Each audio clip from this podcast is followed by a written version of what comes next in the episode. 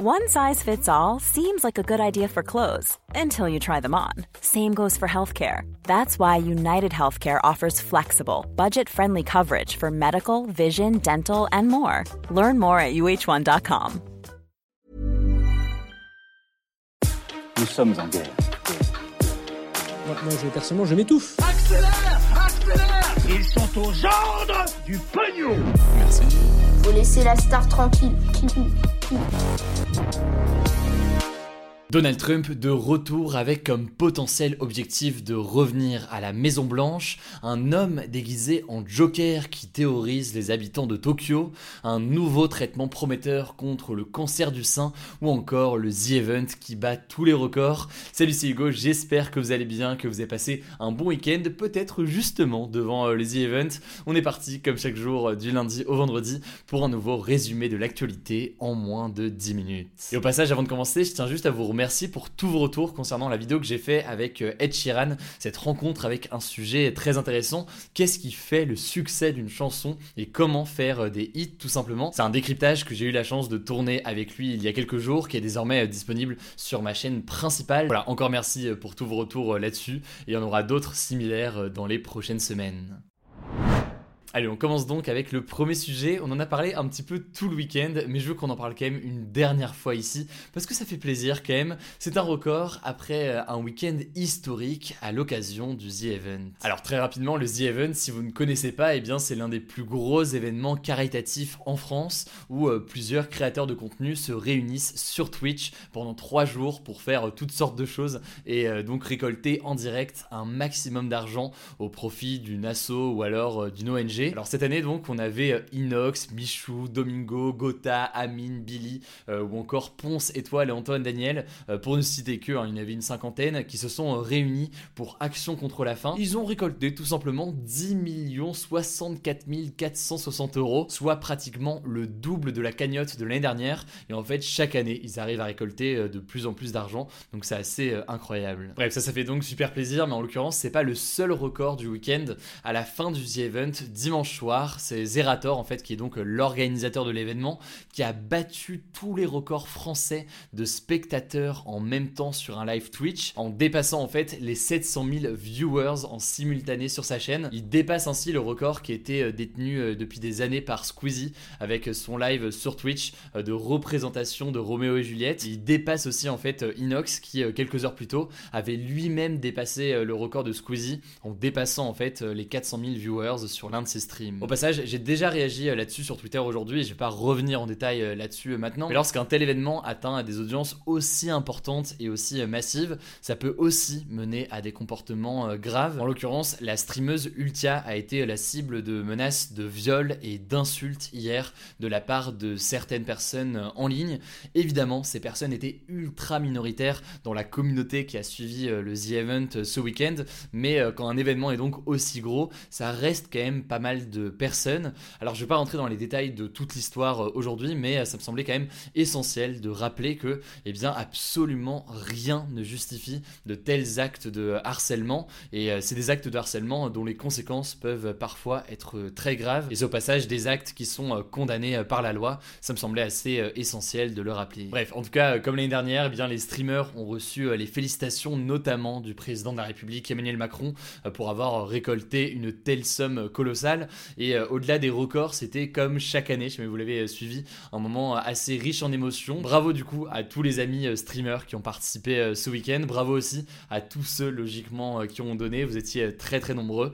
Et on verra donc la suite l'année prochaine. Allez, on passe donc au sujet à la une aujourd'hui. À la une, eh bien, il y a Donald Trump qui serait déjà en train de préparer son retour au pouvoir. En fait, depuis quelques semaines, l'ancien président des États-Unis est à nouveau très actif. Il multiplie les déplacements politiques aux États-Unis. Il a notamment fait deux meetings cet été et puis un nouveau meeting au mois d'octobre dans l'État de l'Iowa pour soutenir un sénateur du Parti républicain, donc de son parti, et ce en vue de ce que l'on appelle les élections de mi-mandat. Alors les élections de mi-mandat c'est quelque chose de très important aux États-Unis puisqu'elles permettent d'élire eh bien déjà un tiers des sénateurs du Sénat, mais aussi l'intégralité des représentants du pays. Et qu'est-ce qu'on entend par représentants du pays? Eh bien en fait c'est ceux qui siègent à la Chambre des représentants, soit l'équivalent de l'Assemblée nationale. Alors les prochaines élections de mi-mandat c'est pas cette année, c'est en novembre 2022, mais la campagne commence dès maintenant avec certains petits euh, meetings et c'est donc le moment qu'a choisi euh, Donald Trump pour se montrer davantage et faire comprendre qu'il est toujours présent dans la vie politique, qu'il est proche aussi du parti euh, républicain et qu'il pourrait donc jouer un potentiel rôle lors de l'élection présidentielle de 2024. Pourquoi pas donc en se présentant? Alors évidemment, être présent dans des meetings ou des rassemblements comme ça, c'est important, mais ça ne suffit pas pour une personnalité politique. Pour être présent, en effet, il faut aussi eh bien pouvoir s'adresser aux médias, mais aussi pouvoir communiquer sur les réseaux sociaux. Alors pour ce qui est des médias, aujourd'hui c'est assez intéressant de noter que c'est pas si évident que ça pour euh, Donald Trump. En gros, il y a pas mal de médias euh, qui d'ailleurs euh, sont en général plutôt du côté démocrate, comme CNN ou autres, qui ont décidé de ne pas relayer ou de ne plus relayer la moindre phrase polémique qui entraîne après des discussions en plateau, etc., etc. En gros, contrairement à quand il était à la Maison Blanche et où du coup chaque jour quasiment aux États-Unis il y avait un peu un nouveau débat sur une nouvelle phrase de Donald Trump ou autre, et eh bien là c'est moins le cas et du coup au final il est moins exposé par euh, ces médias-là.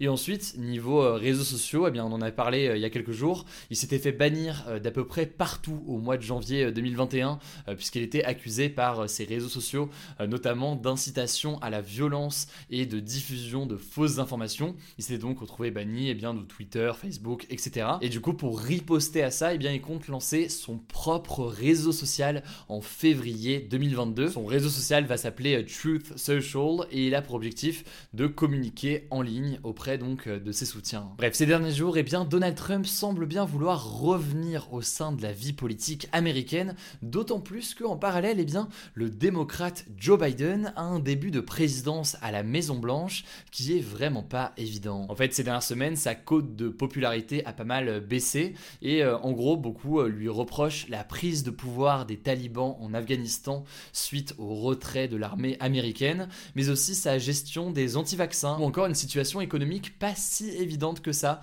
malgré euh, la relance ces dernières semaines, avec euh, notamment une grève historique de plus de 100 000 personnes il y a quelques jours. Résultat donc, aujourd'hui, moins de la moitié des Américains approuvent l'action de Joe Biden comme président, un chiffre en baisse ces derniers jours donc, même s'il faut quand même le nuancer, puisqu'il reste supérieur à ce qu'a connu euh, Donald Trump lorsqu'il était à la Maison Blanche, quand on compare donc les chiffres. Bref, pour résumer, donc Donald Trump pourrait revenir. Il faut bien comprendre pour euh, voir tout ça que, eh bien, les États-Unis restent un pays très divisé. Et même si la dernière élection présidentielle a pas mal fragilisé Donald Trump, il reste quand même très populaire chez une partie assez importante des Américains. Affaire à suivre donc là-dessus dans les prochaines semaines. On verra donc si, au-delà de l'influence qu'il exerce au sein du parti républicain, eh bien, il va réussir à revenir publiquement dans la vie politique américaine.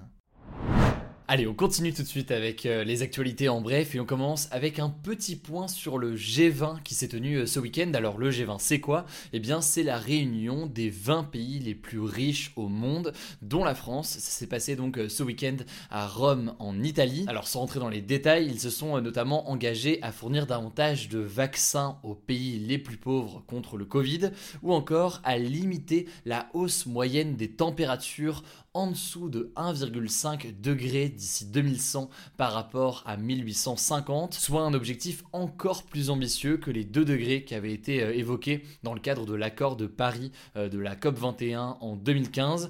Cela dit, eh bien, pour faire vraiment très simple, ces objectifs sont jugés euh, par beaucoup très timides et en réalité assez peu contraignants. En gros, pour pas mal d'experts, pas certain que cette réunion ce week-end aura réellement un impact dans les semaines qui viennent. Cela dit, évidemment, on verra ce qu'il en est.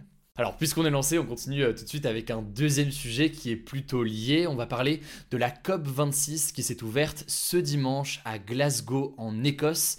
La COP26, on en a déjà parlé, c'est un sommet sur euh, le climat qui réunit pendant deux semaines des dirigeants, des scientifiques, des chefs d'entreprise ou encore euh, des activistes issus de plus de 190 pays.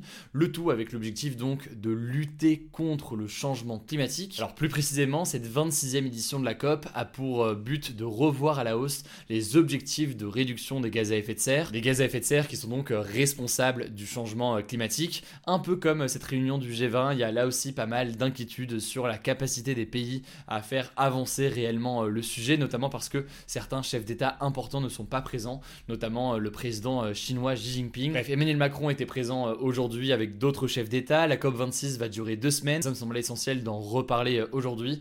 Affaire à suivre donc logiquement dans les prochains jours. Allez, on passe à un troisième sujet, au Japon cette fois-ci, et c'est une histoire euh, assez folle. Un homme déguisé en Joker a attaqué au couteau des passagers dans le métro de Tokyo ce dimanche. Le suspect a également euh, déclenché un incendie à bord en répandant en fait un liquide dans le train, ce qui a provoqué notamment euh, une petite explosion. Alors sur les vidéos de surveillance qui ont été diffusées à la télévision, on voit les passagers tenter de fuir en sortant dans certains cas par les fenêtres du métro. Au moins 18 personnes personnes ont été euh, blessées et une est actuellement euh, hospitalisée et dans un état grave. Alors on a peu d'informations euh, aujourd'hui. Selon l'agence de presse japonaise Kyodo, eh bien le suspect a déclaré à la police qu'il voulait tuer des gens et être condamné à mort. Bref, pas énormément d'informations aujourd'hui, mais vu qu'il y a énormément d'images qui ont circulé sur les réseaux sociaux ce week-end, eh bien ça me semblait important au moins très rapidement de faire un petit point sur ce qu'on sait sur cette affaire. Allez, on continue avec euh, une dernière actualité en France et c'est une bonne nouvelle. Des centaines de femmes atteintes d'un cancer du sein euh, en France vont avoir accès à partir de ce lundi à un traitement innovant contre la maladie. Ce traitement s'appelle le Trodelvy et concrètement, eh bien, euh, il concerne plus précisément les patientes atteintes d'un cancer dit triple négatif, donc un cancer qui est très agressif et ce traitement permet d'allonger la durée de survie de plusieurs mois pour cette forme qui est donc euh, très grave. Le ministre de la Santé, Olivier Véran, euh, avait déjà salué il y a quelques semaines un traitement euh, très prometteur. Et c'est donc une avancée majeure qui me semblait assez intéressante à vous partager aujourd'hui. Voilà, c'est la fin de ce résumé de l'actualité du jour. Évidemment, pensez à vous abonner pour ne pas rater le suivant, quelle que soit d'ailleurs l'application que vous utilisez pour m'écouter. Rendez-vous aussi sur YouTube et sur Instagram pour d'autres contenus d'actualité exclusifs. Écoutez, je crois que j'ai tout dit, prenez soin de vous et on se dit à très vite.